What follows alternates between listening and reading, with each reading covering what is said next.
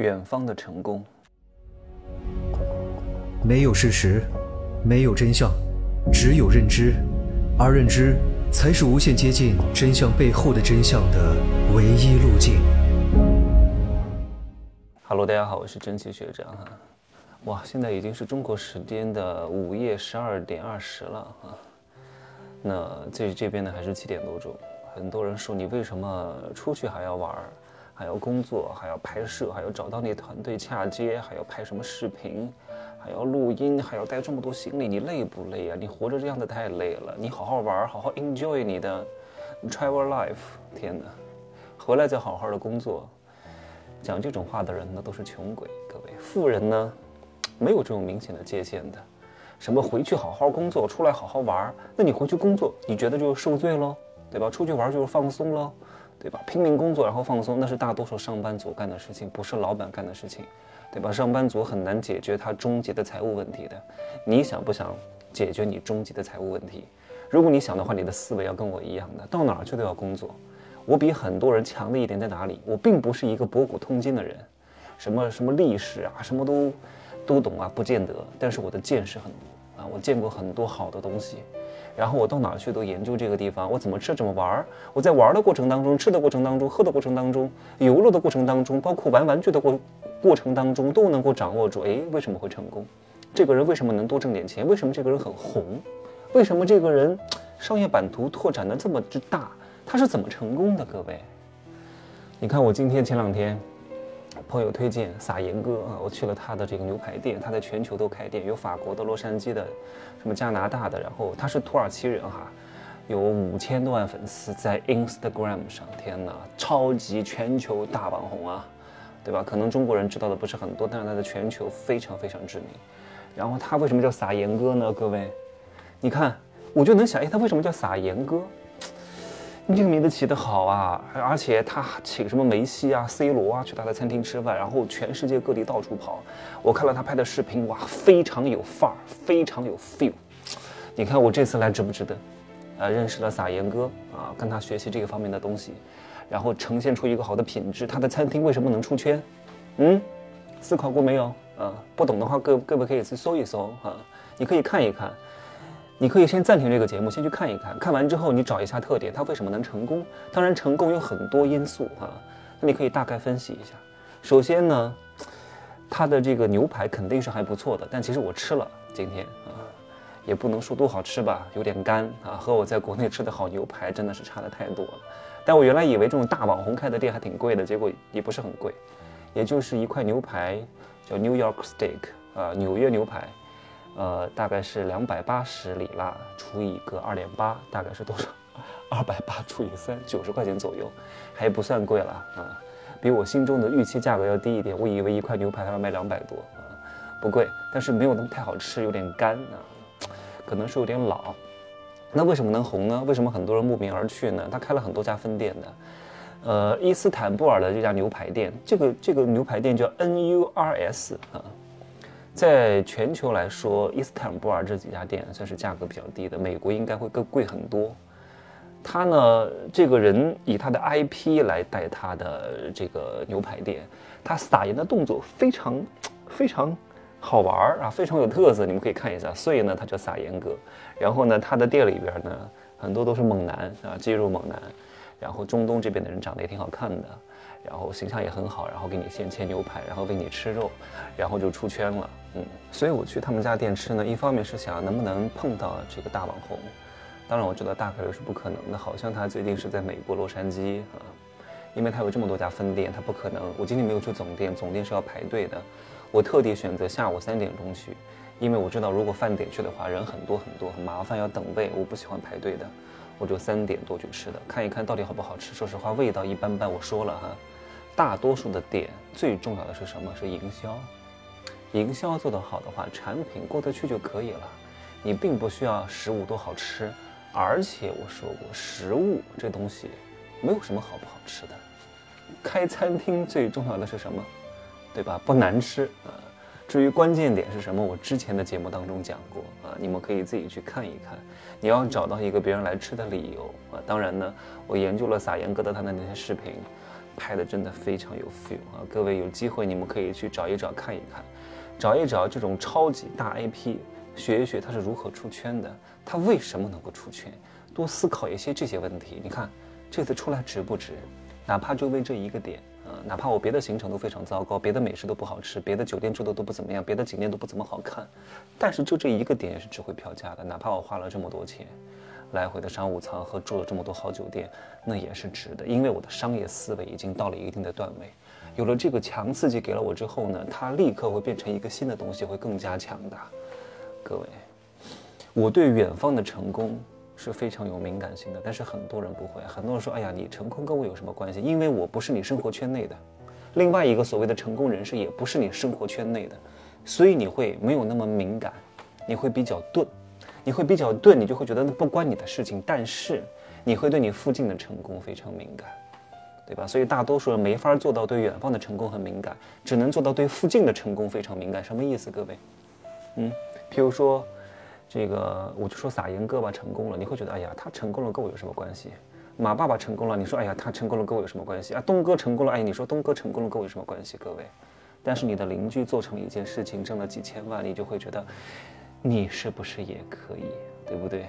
所以很多产业上它都有地域性的，譬如说曹县的汉服，灌云县的内衣，对吧？河南还有某一个地方生产假发，是河南还是河北？应该是河南某个地方，对吧？都是当地某一个人。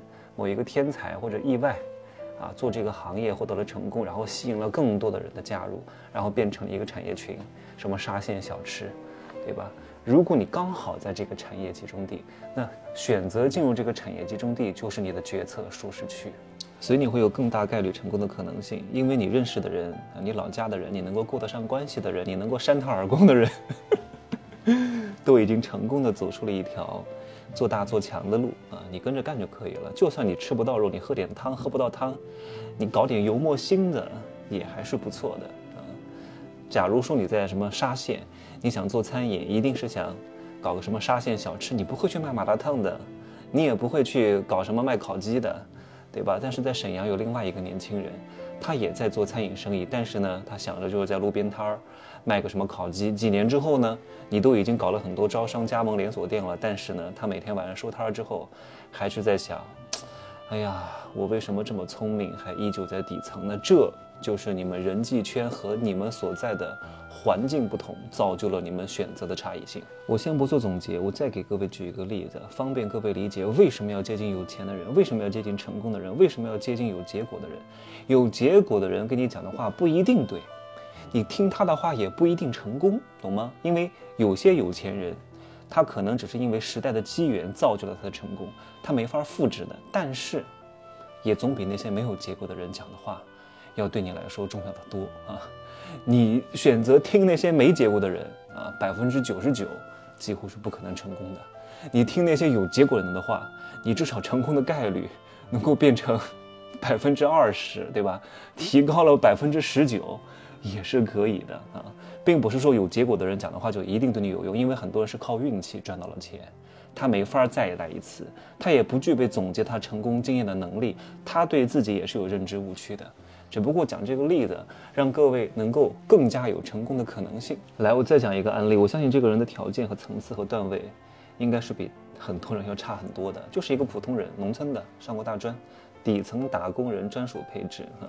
如果按照他的这样的一个发展路径，他一生的高光顶点也就是一个月两三万而已，撑死了就这么多。但是他的命运改变了，是在他结婚之后的第三年，这一年他生了一个女儿啊，然后养家的重担让他喘不过来气，非常渴望赚钱。他当时讲，他说：“哎呀，前后一年都在想怎么能挣到钱，压力非常之大。我相信很多人都经历过这样的一个阶段，对吧？都在想怎么挣钱，怎么挣钱，怎么挣钱。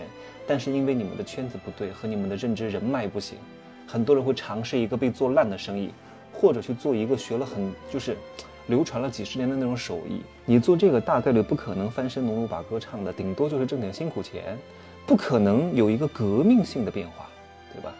那这个人怎么做了呢？这个人去非洲打工，你说，哎呀，不就是去非洲打工吗？打工跟我做生意能比吗？各位，你永远不会想到去非洲打工，为什么？哪怕我告诉你，哎呀，去非洲打工，你说这事儿很简单，你永远不会想到，为什么？因为你周边没有任何一个人在非洲打工，没有任何一个人在非洲打工拿到了结果，对吧？你不认识非洲的任何人，你不知道在非洲会有什么样的事情发生，你想都不会想。就像有些人告诉我，哎呀，你这个药就这么便宜，为什么你要收这么贵？各位，药本身不值钱，值钱的是我告诉你应该吃哪一个药，这个信息才是最值钱的。你看很多那种仿制药为什么很便宜？为什么那些原研药就是那些？在专利保护期之内的药很贵很贵很贵，因为人家要花很多钱才能研发出这一个药，很可能研发出这一个药之前已经花了几百亿，可能失败了九十九次，最终才研发出来了。药本身的成本是不贵的，但是研发成本是非常之贵的。那些仿制药是去除了这些研发成本，直接把原材料搞一搞就过来卖给你了，所以它当然不贵啊。本质上最重要的是谁？是告诉你应该吃什么样的人。对吧？这个药本身没有多贵的，所以很多人把这个东西总是觉得价值就应该跟成本挂钩，还真不是这个样子。好，话题拉回来，这个人到非洲打工去了，其实也就是一个非常普通的故事。但是正是因为他去了非洲，他去了非洲之后呢？先是从普通工人做起，然后在非洲熬了几年之后，发现当地运输业的商机，然后跟别人合伙搞运输，一年就挣到了一套学区房的钱。有了钱就有了时间，然后有了时间呢，就到非洲到处玩一玩啊，拍一些当地非洲的风土人情，然后又赶上了短视频的风口，然后就火了，对吧？他虽然是一个聪明的人，但是和他一个段位都很聪明的人很多，为什么不能成功？各位？因为走的路不一样，他们选择的圈子不一样，选择的方向不一样。聪明的人太多了，而且很多聪明人是挣不到钱的。我今天还发了一个视频，说大多数的美女一生都不会过得特别好。为什么？他们说：“哎呀，美女很精呢，对吧？都想着要钱。”我说这种人他只是聪，不是慧啊，只能叫聪明，不能叫聪慧。这两个是有非常大的区别的。有人有智力，但是没有智慧；有人是很聪明，但是他不聪慧。慧这个东西是非常难得的。他们很精，但是挣不到大钱，对吧？两腿一张，习惯性的来钱，长久的用自己的优势。可是这种优势是依靠不了多长时间的。色衰爱弛，爱吃而恩绝啊，对吧？暂时好像他们好像很精，但那个精它不是真正的大智慧，他晚年不见得会过得很好的。我稍微总结一下今天的内容，因为今天这个内容我不总结，大多数人估计是听不懂的啊。就是你不要太过于相信你的主观能动性，你的主观能动性是谁给你的？嗯，你的主观能动性都是从你原来生活的圈层当中收集到的信息，然后你才能做出所谓的主观能动性。你的这个主观能动性其实并不是你的主观，都是你被动的接受某一个特定的信息给到你的，很深。你仔细琢磨一下，所以你能做出的这些选择，实际上都是环境给你的。如果环境没有给到你相关的选项，你就很难找到成功的切入点。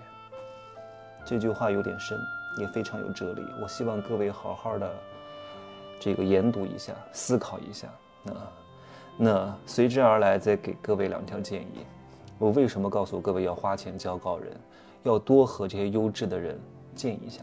特别是拿到结果的人，见识很多的人，比较成功的人，而且能够总结成功方法的人，能够让你大概率的成功。成功是不可能百分之百复制的，你只不过是增加了你成功的可能性而已。这就是我告诉各位，在你年轻的时候，你必须要接近一个好的圈子，因为这个圈子会增加你主观选择的这些，拉宽它的限度。让这个限度变得更广，变得更广，你的眼界就更开，眼界更开，就能够做出比大多数人相对来说更加精准、更加接近成功的决策。所以各位，要去能够看得见成功的地方，你才能复制成功。你看得到的地方没有成功，你就很难复制成功，因为你复制不出来，你的眼界会窄，对吧？你做出的所谓的主观能动性会有限。你知道，在有些新兴行业哈，很多员工刚开始是有全流程参与的机会的。能够从什么人才、物进、产存销看到整个生意的全貌。譬如说电商行业刚刚兴起的时候，很多电商运营都辞职辞职单干，概率非常非常之高的。为什么？因为这个运营的岗位能够清晰的知道从选品到获客的所有环节。所以后来很多电商公司老板啊，他哪怕多招一点人，他都会尽量拆分这个职位，他不能让这个运营岗位接触到太多的环节，让他看到更多的眼界，给他更多选择的可能性。懂吗？所以打开你的眼界，提高你的认知，然后能够让你做出更多抉择的人，一定要去接近他，行吧？这一集录的时间有点长哈，哎呀，按理说都不该录这么长的，一下子讲过头了，就这样说吧，各位，拜拜。